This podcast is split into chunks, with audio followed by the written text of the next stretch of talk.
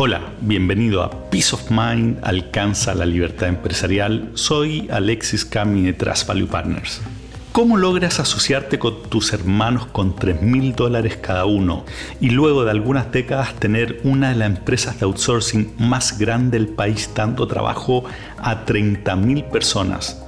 Tener una inmobiliaria que hace 6 a 7 proyectos por año, tener una empresa de servicios financieros con varias decenas de millones de dólares en activo, tener campos de avellana y ganaderos y una empresa del rubro industrial y todo esto sin siquiera tener pacto accionista con tus tres hermanos. Bueno, de esto y mucho más es que conversaremos hoy con Juan Eduardo Izquierdo, quien nos contará parte de su historia y que de seguro te servirá de motivación para el camino que estás siguiendo hacia tu propia libertad empresarial. Acompáñame en esta conversación. Juan Eduardo, muchas gracias hoy día por estar conmigo en esta conversación. Gracias a ti, Alexi, por dedicar este tiempo. Juan Eduardo, tu historia me parece súper interesante. Cómo ustedes, cuatro hermanos, hace 32 años partieron prácticamente sin nada y hoy día tienen una serie de empresas, una de ellas empleando a 30.000 personas, eh, estás metido en temas inmobiliarios, en temas industriales, en temas de tierras, agrícolas. ¿Cómo pasas de prácticamente nada? Porque partieron con par de miles de dólares cada uno, ¿no? Ese, era todo el dólares de la época, de hecho, a esto. Cuéntame un poquito cómo, cómo fue ese, camino, que es muy largo, pero eh, resumido. Como 5% inspiración, 95% transpiración. Mucho trabajo, eh, mucha asociatividad y colaboración entre socios buscando alianza y eh, generosidad y solidaridad entre los hermanos, reconociendo cada uno con sus virtudes y con su... ¿Pero cómo parte esto? ¿Cómo parte? Parte formando una empresa que se llama Macus, que termina siendo Garmendia. Parte el año 87 y... ¿A quién se le ocurrió? ¿Cómo, cómo se le ocurrió? cada uno estaba, estaba empleado, ¿no? En distintas cosas. Eh, eh, se le ocurrió a Felipe que vio que en las maestranzas se ocupaba mucho eh, elementos de protección personal de cuero en el metal y se juntó con que el suegro de mi hermano en Paraguay producía la materia prima básica para esto y, y que vimos que en Chile la ley de accidentes del trabajo y prevención de riesgo estaba haciendo exigible el uso permanente y sobre todo en la minería privada que traía unos estándares nada que ver a lo que se manejaba. fue un cambio regulatorio el que, el que abrió esta oportunidad. Un cambio regulatorio y un cambio eh, de consolidar la ley de accidentes del trabajo, la ley 16.744, donde la prevención, eh, Chile es un país líder en América Latina respecto a la protección y ahí entraron, entraron los cuatro hermanos. Los cuatro hermanos, un cuarto cada uno. Y, trabajando en la empresa? No. Primero partió Vicente y los otros apoyábamos con las platas de, el, del sueldo, digamos. Del sueldo, con mucho ahorro también. Y fuimos apoyando a la empresa financieramente y también con contactos para abrir puertas para que nos compraran. Eh, eso también lo ayudamos y en la gestión pero no, no full time. ¿Y, se sumaron después o, nunca fue? Sí, se fue sumando. En la medida eh, que podían soportar la empresa, empezaron a sumarse. Eh, eh, efectivamente, en la medida que fueron creciendo las ventas, los márgenes y la, y la diversificación de productos, nos fuimos sumando primero Jaime, después yo y finalmente Felipe.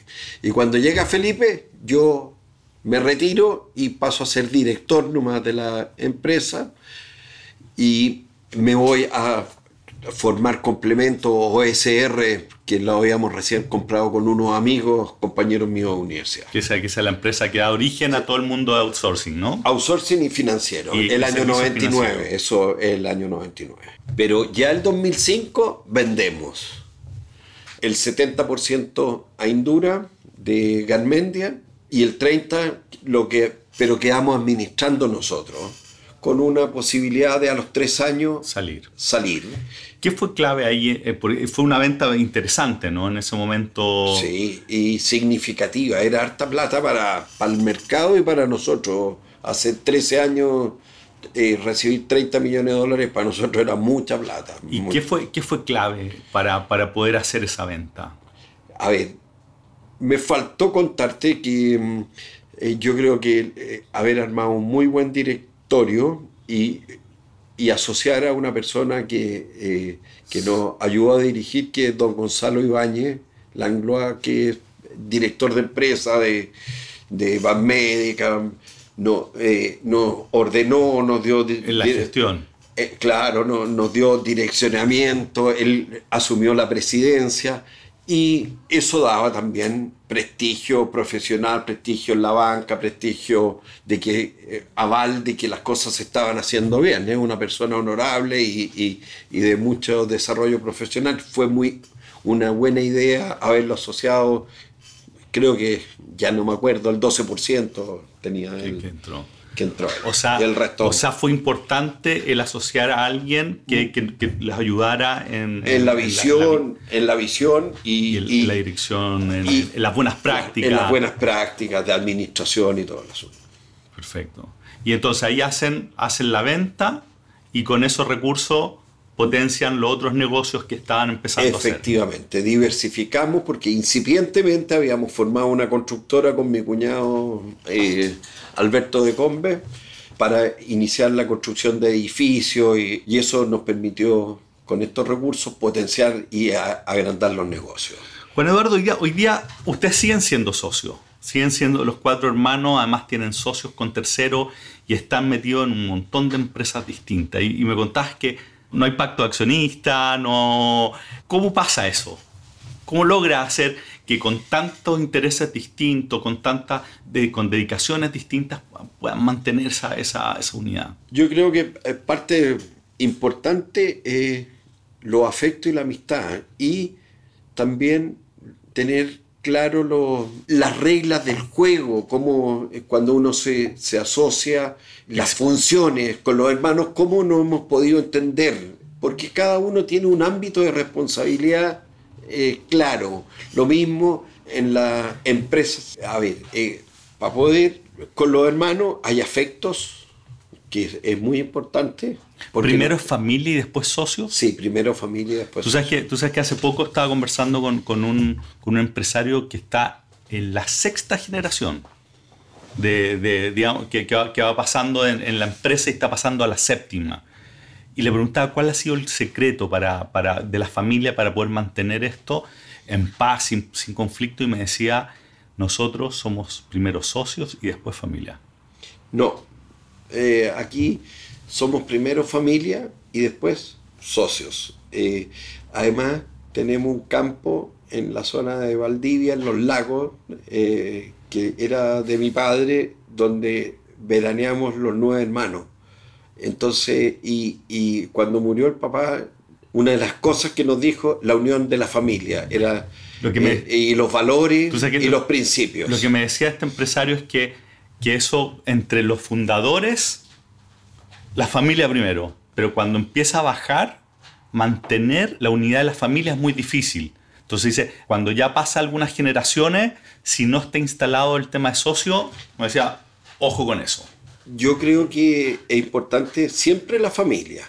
Primero los valores, los principios, pero no obstante es muy importante eh, definir las funciones, los roles, eh, eh, las sanas prácticas de, administración de una empresa que no pueden confundirse, no porque sea de la familia, va a ser la persona que vayamos a contratar. ¿Y eso está explícito? Está explícito y quedó mucho más explícito en este protocolo que forma, firmamos el año pasado. Pues recién ahora que están entrando las, siguientes generaciones tomaron la decisión de hacer un protocolo familiar, sí, Pero, eh, pero antes habían trabajado hermanas, cuñados. Ah, y, siempre con las reglas claras. Con las reglas. Y muchos tuvieron que salir de la empresa porque no, no eran las personas ¿Cómo competentes. ¿Cómo haces que salga un familiar? Con cariño y diciendo las cosas como son y... ¿No, no, ¿No ha producido daño en la relación después? No, porque en realidad, en general, los que se han ido porque han tenido otras alternativas mejores y en general la gente, la familia lo ha hecho muy bien. No hemos tenido muchos eh, casos. Eh, muchos casos. Y eso tiene que ver con, el momento de contratar o, de, de, sumar la persona, tener buen ojo a qué, cómo, etcétera, o le dan la oportunidad a todos y después ven.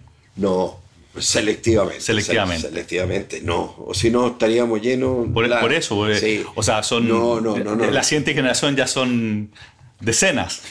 Claro, no, en esta generación ya son 20 sobrinos y, trabajan 3 o 4, no, no, no, más. Y, y en puestos bastante poco relevantes todavía. Juan Eduardo, y cuéntame, Hoy día tú estás, conversamos antes nosotros, nosotros en, nuestra firma clasificamos lo empresario en estado, ¿cierto? Tú claramente ya estás en, bastante libre en términos empresariales, ¿no? ¿Las empresas cuánto dependen de ti? ¿Cuánto tiempo te puedes ir de vacaciones sin, sin problema? Mira, yo me voy todos los meses al sur, al campo, cuatro días, digamos, pero son dependientes. ¿Todavía tienen, tienen nivel de ah, dependencia relevante? es que las que están dependiendo la, la, antigüedad de la empresa.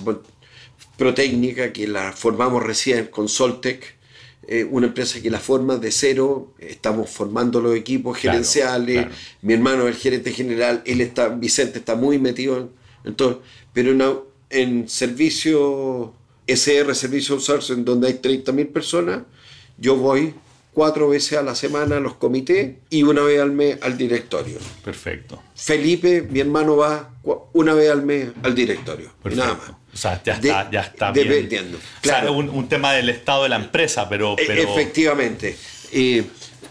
al tema inmobiliario no voy nunca. Yo, mi hermano la administra y él nos da cuenta. Nosotros en, en un comité de hermanos semanal que tenemos, cada uno vamos viendo los directorios y vamos viendo. dando cuenta y van... Claro, vamos rindiendo cuenta del, estado de cada uno de los negocios. ¿Cómo manejan las diferencias de opinión en términos de cuando hay diferencias fuertes? Tenemos. ¿Votan? No, ¿Buscan eh, unanimidad? ¿Cómo lo hacen? Como somos cuatro, cuando somos tres que están de acuerdo y uno no, se hace. Cuando hay empate, nos tomamos un tiempo más para analizar mejor la, la decisión y se reevalúa y se puede volver a empatar y no hacer nada o volver a reevaluarlo y aprobarlo. Pero es el mecanismo. ¿Qué ha sido clave para poder hacer tantas cosas distintas? El tema de formar equipo, el tener visión clara. ¿Qué es lo que para ti ha sido como elemento central? Encontrar las personas idóneas en el tema y en un área donde uno vea que hay una posibilidad de negocio en Chile, porque no estamos circunscritos a, nada internacional, y donde vemos que las personas que administran tienen la visión y las competencias para hacerlo. O sea, armar buen equipo, pero también armar buenos directorios, ¿no? Efectivamente. O sea, tú, cuando estás contando Carmendia fue, fue bien al inicio que tomaron la decisión de hacer directorio. De, hacer directorio. ¿En ¿Qué momento tú crees que un empresario, un empresario más chico que está, que está quizás más partiendo debería, debería armar su directorio? ¿Es temprano, más temprano? Eh, Los directorios aparecen como algo para un empresario chico presuntuoso, pero no es más que una reunión donde se puedan tomar un tiempo para pensar, porque uno vive el día a día, pero eh, es pensar las decisiones importantes del negocio y poder analizar las cifras, los números y tomar generar, generar, ese espacio que puede ser con asesores, con directorios, pueden ser mastermind, de hecho, algo que nosotros hacemos en, efectivamente. oficina. ¿Y cómo haces para, para atraer el talento adecuado? ¿Cómo, y para retenerlo, ya que es tan difícil?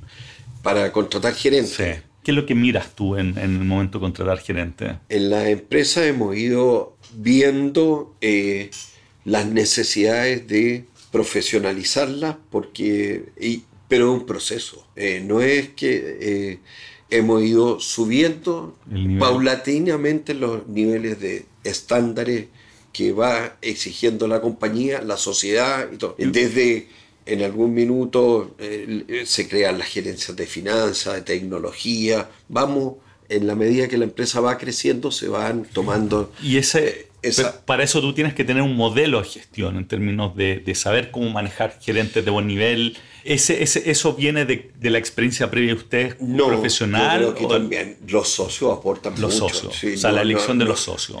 la elección, eh, eh, mi socio eh, en el área outsourcing es Juan Carlos Martino, que fue gerente general de un banco, gerente general de una FP. Perfecto que, que, él tenía una visión de largo plazo en las mejores prácticas que las fuimos adoptando, eso sí, diciéndole, oye, este no es un banco, vamos paso a paso. Vamos paso a paso y esa visión con esa contención, porque no podíamos armar un, eh, tener un compliance de un banco en una compañía. Pero te mostró, te mostró el norte hacia dónde, hacia dónde llevar esto. Efectivamente, entonces eh, siempre se mantuvo en el área outsourcing el fundador.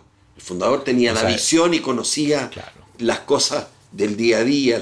o sea, por una parte, traer, asociarse con gente que tenga una visión clara del negocio y también buscar gente que, tenga, que tenga estos un modelo de gestión eh, con, con alto estándar al cual aspirar. Efectivamente. ¿Y cómo, cómo, cómo, lo, cómo, lo, haces al momento de elegir un socio? Porque, por eso, eso es es casarse, ¿no? ¿Cómo, lo han Primero ha sido la familia. Que la familia como eh, te da la tranquilidad de los afectos, los cariños, que lo vamos a tratar eh, de hacer bien y, somos bastante homogéneos, eh, todos profesionales, cada uno con... y bastante complementarios también. nos dimos cuenta en el tiempo que éramos bastante complementarios. Y respecto a los socios, los socios han sido personas que han sido compañeros de colegio, compañeros de universidad después ah. y socios. O sea, la confianza estaba de antes. De antes, y se fueron formando. Y trabajamos juntos. Con un socio fuimos compañeros de colegio, compañeros de universidad y ahora estamos trabajando. Con otro fuimos compañeros de universidad, trabajamos en el banco juntos. Estaba la confianza. Estaban las confianza. Ese, ese, es un tema clave. Y Después en el tema inmobiliario es un cuñado. siempre la confianza como, como, base para hacer la, la unión. Confianza, valores, principios unidad profesional, por supuesto. Finalmente, pero no es el único. Y con, con él, con mi cuñado, formamos la constructora y el grupo inmobiliario y bueno, y ahora, y él no llegó al tema de la construcción porque su familia eran dueños de Brotec. Por, eso entramos a la construcción. Y porque creemos que en la obra pública la, todavía hay un espacio importante de, para hacer las empresas de ingeniería, tienen un espacio.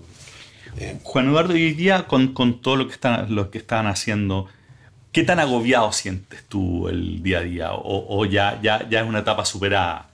A ver, el día a día siempre es importante, pero me siento bastante liberado porque en la medida que uno tiene un ámbito de responsabilidad, eh, también tiene que confiar.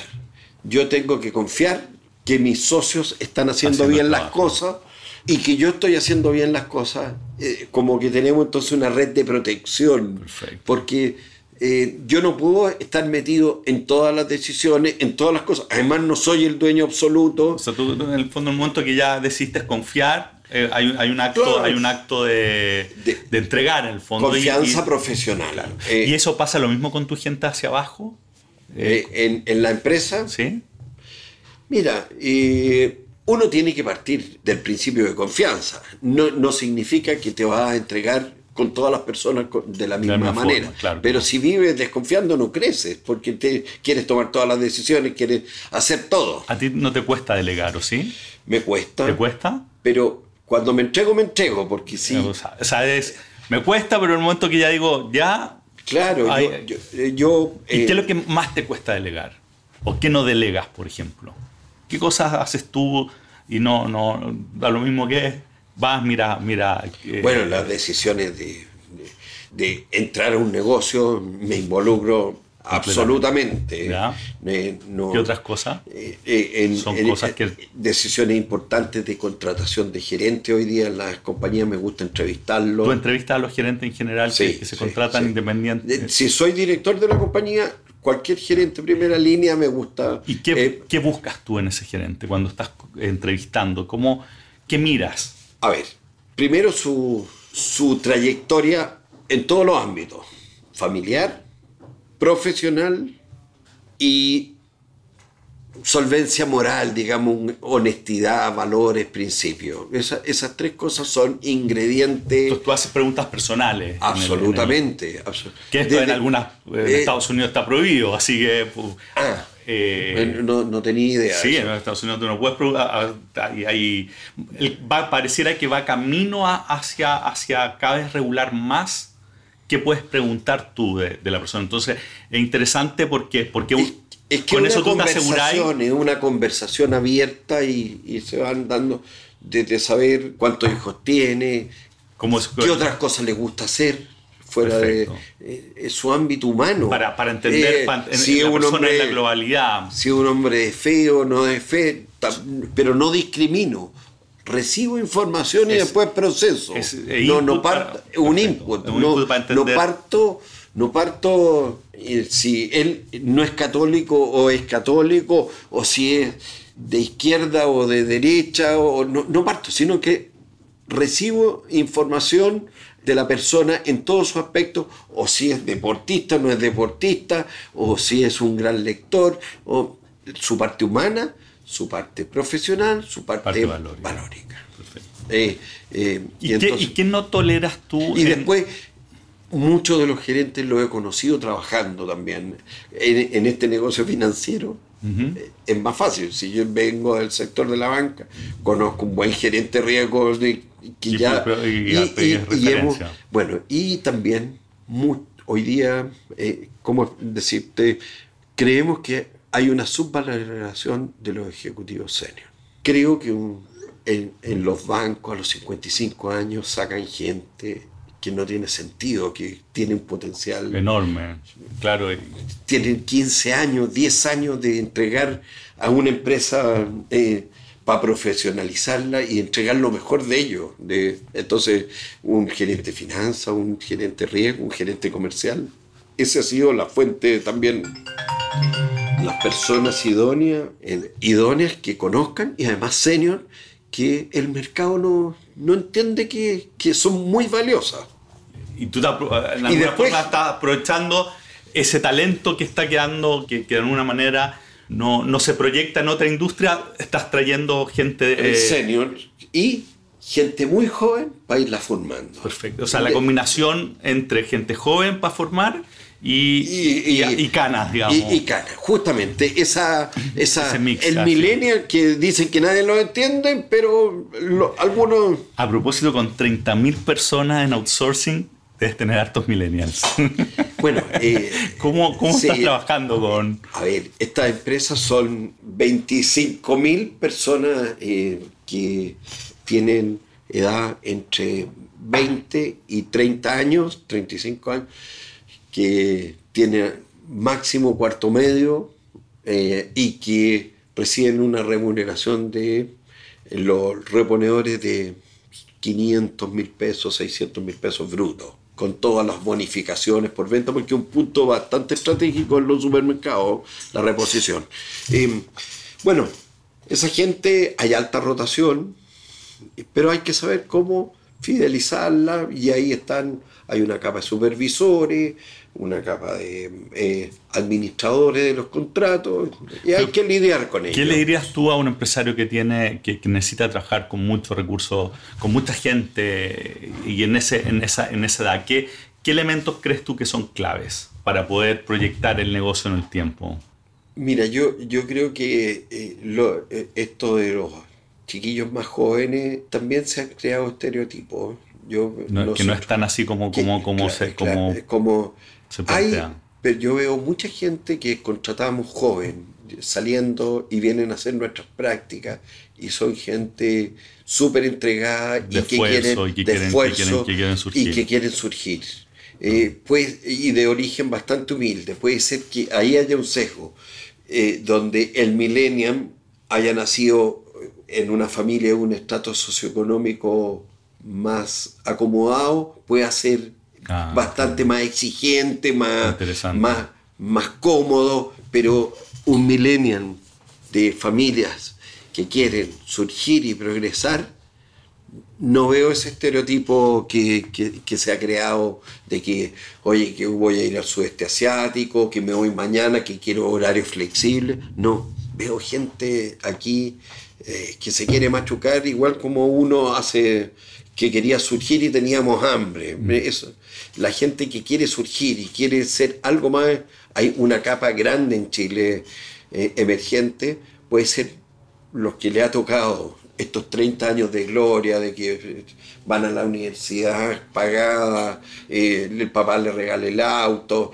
ellos capaz que han ido a hacer un posgrado, ellos como que se sienten como con mayores derechos a, ser más exigentes en su vida, darle un sentido a su vida, que trabajar donde... Entiendo, pero eh, es, otro, es otro el segmento. Eh, eh, para otro segmento, pero para el que tú me dices, no, veo gente muy esforzada que quiere surgir y trabajar y, y hacerlo muy bien. Hace poco hablaba con un empresario y me decía, el buen empresario es el que deja pasar buenas oportunidades que no, no va toda en el fondo. ¿Qué, ¿Qué opinas tú de eso?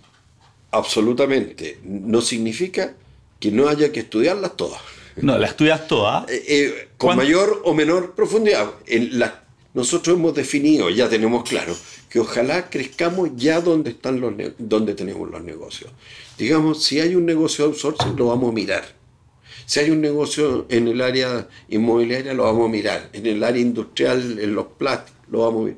Pero no seguir abriéndonos porque tampoco. o sea, la diversificación ya, ya, está, ya llegó a, un nivel razonable y ahora profundizar. Claro, si me dicen, oye, mañana vende una empresa de tecnología, no tengo las competencias, mejor pasemos.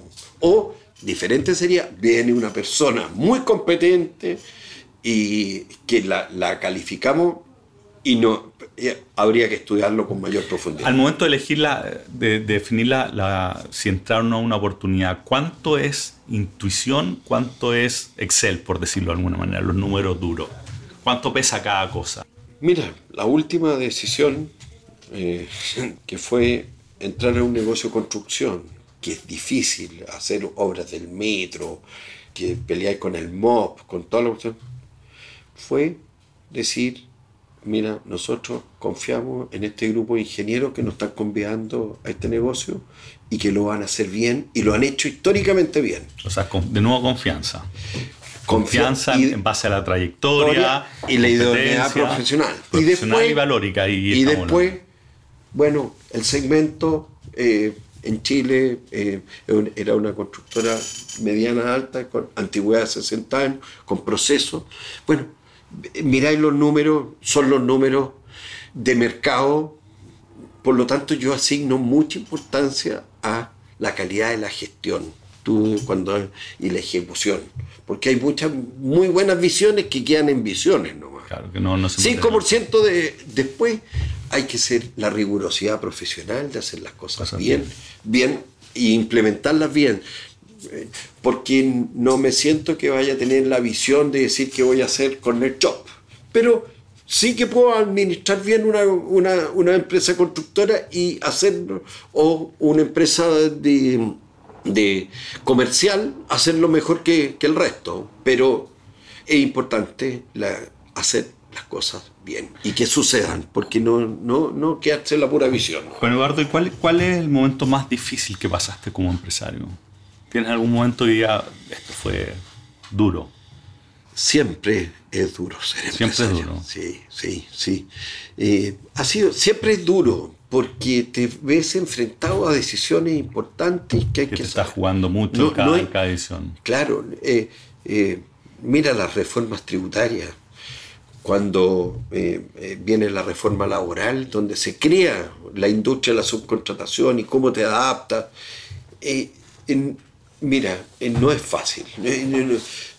No, he tenido crisis, gracias a Dios. Eh, esto un poco con el país, me voy en la. En la eh, en, la evolución del país. claro, tenemos un país admirable, 30 años, que las crisis, oye, han sido minúsculas. No me hable de la crisis de, de, del 87, de la crisis asiática, que fue puntual, de la crisis del 2008, que yo creo que Andrés Velasco la manejaron bastante bien, la crisis financiera aquí no fue de la magnitud que fue afuera. Eh, no hemos tenido crisis. Entonces, ser empresario siempre es duro. Y, y es duro, no es para para cualquiera. Para timorato y, y para merengue. Este negocio hay que tener cuero duro y tener la capacidad de afrontar los problemas y tomar las decisiones aceptadas en el... En el ¿Y ese cuero, cuero duro se desarrolla, se nace como tú... cuando tú eres la siguiente generación, tú puedes ver, tú puedes decir, mira, no, este, este sí va, va, va camino a empresario, este no. Sí, se, se nota. ¿En qué, ¿En qué lo notas? ¿Cómo, te das cuenta? Es la pasión. La pasión. Es que le ponen al tiro eh, eh, las, ganas, las, ganas. ¿Y el cuero duro? El tiempo. ¿Cómo, cómo miras tú el cuero duro? No, quiero confundir cuero duro con ser insensible. No, no, no, no, no. no. Eh, cuero duro es, de resistir, la resiliencia en el fondo. Efectivamente, la resiliencia de decir, yo digo, lo comparo con... Me paro de nuevo, me caigo, me paro de nuevo. Yo veo siempre ese juego que juegan los niños, el mono Uno tiene que ser un mono porfiado. te caes, te levantas. Te caes, te levantas. Si te quedas eh, abajo, eh, no tienes la fuerza moral para enfrentar esos problemas. Y hay que saberlo enfrentar. Y hay temas eh, humanos, duros, ¿no es cierto? Hay temas financieros que cuando perdís plata y saberlo enfrentar con los socios no, no es fácil hay temas comerciales, hay temas regulatorios, por, eh, no es fácil. Y dime, ¿qué, qué tú me, hablabas de, que, de, que, has tenido buenos, buenos directores, buena gente que te ha aconsejado. ¿Cuál ha sido el mejor consejo que te han dado? Las personas. La importancia de las personas. Sí, con quién te... Eh, eh, es lo más importante para tomar decisiones de, de asociarse conocer a las personas. Porque el ser humano es, un, es de una dimensión difícil de, entender y por lo tanto hay que tratar de llegar al fondo del corazón para poder decir, oye, esta persona creo que voy a poder caminar. Eh, eh, la importancia de con quién. Con quién. Esa es la, respuesta, la decisión clave con quién. Y una cosa... Eh, Más que a dónde, si es agricultura. ¿Y en toda esta trayectoria dudaste alguna vez de ti mismo? No, no, no he dudado porque tengo mucha pasión, muy, me encanta trabajar, eh, puedo ser, me han dicho que soy trabajólico, eh, pero cada día me, me apasiona trabajar. Yo llego muy temprano, pero también me gusta trabajar nueve o diez horas, no, nueve horas, no, yo no me puedo quedar, no, me da el cuerpo para... Pero, pero las nueve horas bien trabajadas. Bien trabajadas. Bien ¿Y hay algún pensamiento limitante que tuviste que, que te costó superar, así en términos de, no, alguna creencia? No, a mí eh, creo que el potencial uno podría haber sido más, no sé, eh, no haber hecho un, posgrado, me siento no saber más de tecnología, inglés, no, no, no, no domino perfectamente el inglés, creo que han sido limitantes de, mi desarrollo profesional, pero tampoco lo siento como una frustración. Y también uno tiene límites, uno, eh, pero estoy feliz de lo que he construido, no, no, no tengo frustraciones. podría haber sido más mejor preparado haberme ido a... Pero si volvieras atrás, ¿haría algo, ¿harías algo distinto? No, porque creo que no ha sido una limitante para desarrollar negocios. A mí me ha gustado iniciar los negocios. No me gusta tanto administrarlos. Lo, lo que partimos hablando, lo que te pasa a ti. Me gusta armarlo y que lo gerenteen otras personas. Y cuéntame... Más en la parte directiva estratégica. Hablando, hablando de lo empresario en general, ¿qué crees tú que deberían hacer más para que les vaya mejor? Si es que hubiese algo Mira, que... Yo, yo creo que la preocupación por las personas es vital, vital, vital. Yo creo que la preocupación por las personas es vital. Y eso es muy difícil, porque es muy difícil entenderlo. Y, y las empresas funcionan en base a las personas la, preocupación, de nuevo, la preocupación por la gente. Por, por la gente. Por elegir mejor con quién. Con quién y después. El, el... con quién y después cómo interactúas con ellos, con respeto, escuchando, ¿Tú cómo eres para el feedback? ¿Te ¿Escuchas mucho feedback? A mí me dicen que escucho poco, pero trato de... eh, pero, pero tengo que practicar eh, saber escuchar. Ya. Eh, Pero ¿cómo eres para el feedback? Te, puede- te pueden decir, cada "Oye, día Juan más, Eduardo, cada día más la está embarrando acá, Sí. ojo con esto. cada día estoy eh, tratando de escuchar más. Eh, ese es un desafío. Oye, pa- para ir terminando, algunas preguntas, algunas preguntas cortitas. ¿A quién admiras? Eh. ¿Algún personaje? ¿Alguien ¿En, en, en qué aspecto? en el Tú como Juan Eduardo. Admiro mucho a, a- eh, en la parte de fe eh, lo- a Monseñor Escribá. Eh, creo que ha sido un, un gran santo para la iglesia. En términos empresariales, a muchos chilenos. Por eh, ejemplo, todo el, el grupo de Falabella, lo que han hecho todos los empresarios de Falabella, do- después cómo han desarrollado la industria del retail, en la industria financiera, como el BCI, hoy tú lo ves, Luis Enrique Yarur, cómo ha ido desarrollando un banco y, cada día lo hace más eficiente. Muchos, muchos buenos empresarios en este país y eso es una gran admiración. Yo, grandes, pequeños y medianos empresarios. Eh, y después, muy buenos ejecutivos también. Este país está lleno de muy buenos ejecutivos. ¿algún refrán? Sí, me encantan. A ver, ¿cuál, Siento. ¿cuál es tu ref- refrán favorito? Me pilláis en este minuto, pero... Pero e- eres de frases, así de tener frases... De- muchos, muchos. Y me dicen, pero como lo esto del italiano, que dice, eh, eh, compro en uno y vendo en dos, apenas me gano un 1%. Eso lo- Cuando duplica el precio, ¿ah? claro. O, o, eh, cuando veo aquí a los pobres eh, pequeños empresarios chilenos con chiquera no se rinde. Tiran eh, y salen a costa de girar y girar en su minuto. No, hay. Mucho te gusta. bueno, no por mucho madrugar se amanece más temprano. Eso tiene un bastante significado. Pero tú, tú te levantas temprano, sí. Sí. ¿Qué te pero, inspira? pero no significa. ¿Qué te inspira a ti? La naturaleza y la creación. Por eso que soy hombre de fe. Hombre, fe.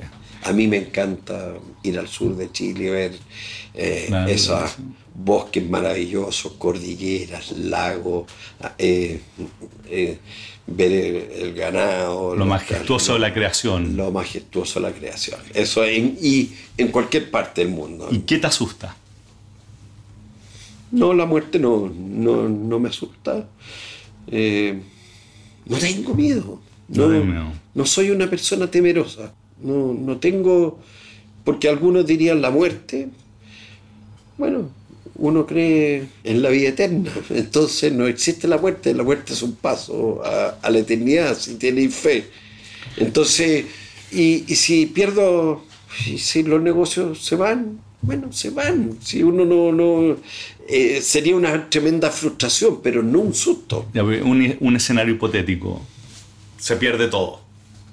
¿Con ¿Qué, qué haces tú el, el día siguiente? ¿Cuál sería tus primeras acciones? levantarme, como te dije, y ver cómo armo algo.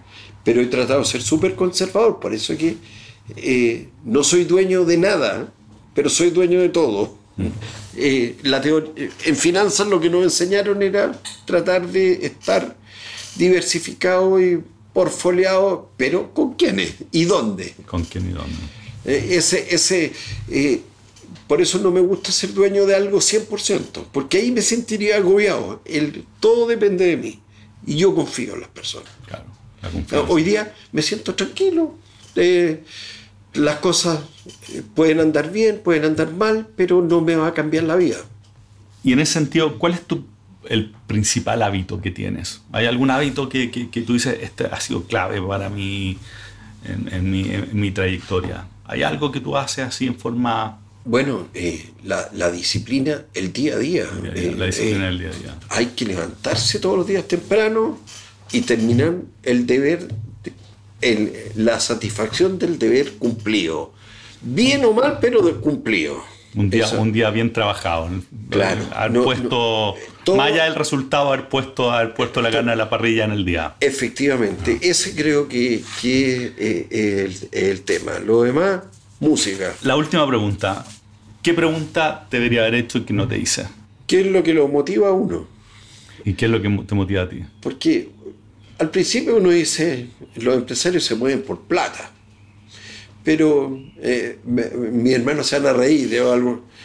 Hoy día me mueve primero el bienestar de mi familia, me, mueve ser un buen chileno, que este país le vaya bien, tratar de... Por eso trato de estar en algunas instituciones eh, de, de, beneficencia. de beneficencia, me mueve hacer las cosas por este país y por y hoy día un poquitito por el mundo porque uno es, eh, ciudadano del mundo entonces la plata ya o el dinero es un, es una consecuencia es una consecuencia que tampoco es sano pero uno tiene la ¿Podrías decir, ¿Podrías decir de que, de que es el dar hoy día tu, tu foco? No, eh, no. No, no, no, eh, pero sí. No, no, no, tan allá. No, ¿para qué voy a mentir? Pero, pero sí darse con su familia, hay que dar tiempo a otras personas, a instituciones, agregar valor. apoyar con recursos, obras de beneficencia, no solo pensar en, uno, y, pero no es la rentabilidad, o sí, la rentabilidad es importante, no me mueve tener más plata, eso, más dinero, más riqueza, ser el más rico del cementerio, como dicen. Ese es otro dicho.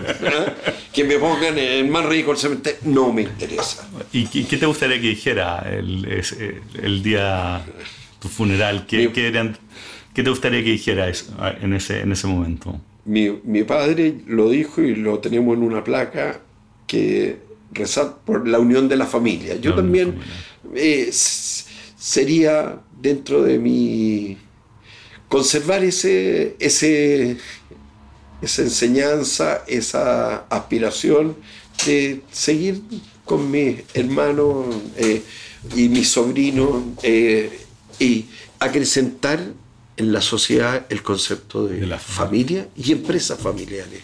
Para que no sean sociedades anónimas, eh, muy eh, frías, eh, sino que también en la familia. primero. Y, parece que en España esto es bastante más común, que las empresas son familiares y, en eso hay que cuidarlas, las empresas familiares que no se despersonalicen. Bueno, Eduardo, muchas gracias por, por la conversación, súper, súper interesante y felicitaciones lo que han logrado no solamente en términos de negocio, sino que en términos familiares, como estabas diciendo, esto que sigan siendo socios con buen clima, sin pacto accionista, notable. Así que muchas gracias por, por estar conmigo hoy día. Alexia, a ti y, gracias por haberme eh, convidado y dado esta oportunidad que ojalá pueda servir también de testimonio para, otras familias, porque esto yo voy a a, este mensaje es para que muchas familias y emprendedores se mantengan unidos y la unión hace la fuerza y reconocer las características y complementariedades de cada uno de sus socios y no menospreciarlo, sino que enaltecer lo que uno no tiene, que ellos te lo, te lo subsidian o te lo suplen. Muchas gracias.